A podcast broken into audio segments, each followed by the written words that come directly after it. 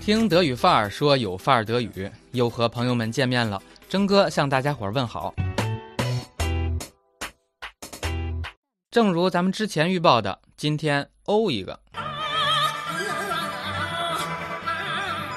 去，没那么夸张。欧作为一个元唇元音，有长短之分，口型有大有小。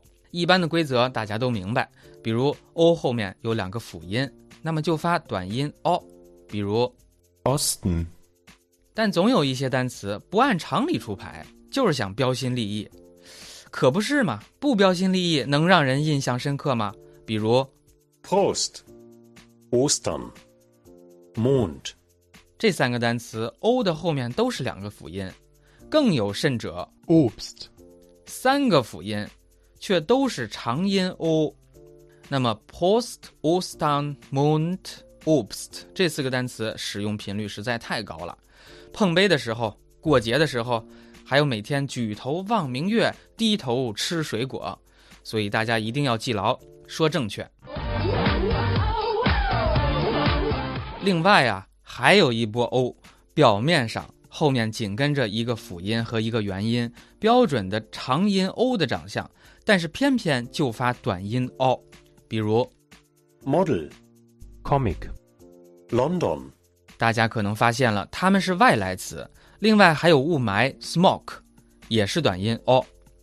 多说一句啊，模特如果用德语讲呢，就是 Photo Model。Photo Model。这里 o 的发音是符合规律的，三个 o 都符合。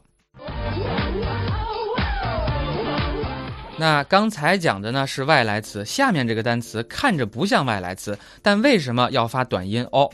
征哥就解释不清楚了。Oxid, 氧化物，Dioxid, auch Dioxid, 二氧化物。如果你知道原因，欢迎留言。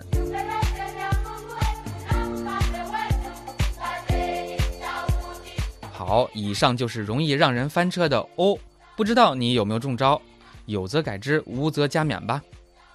节目最后，真哥把今天涉及到的所有单词都放一遍，邀请大家跟读模仿。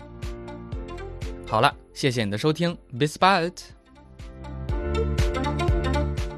Prost, Ostern, Osten, Mond, Obst, Model, Modell, Oxid, Dioxid, Smog.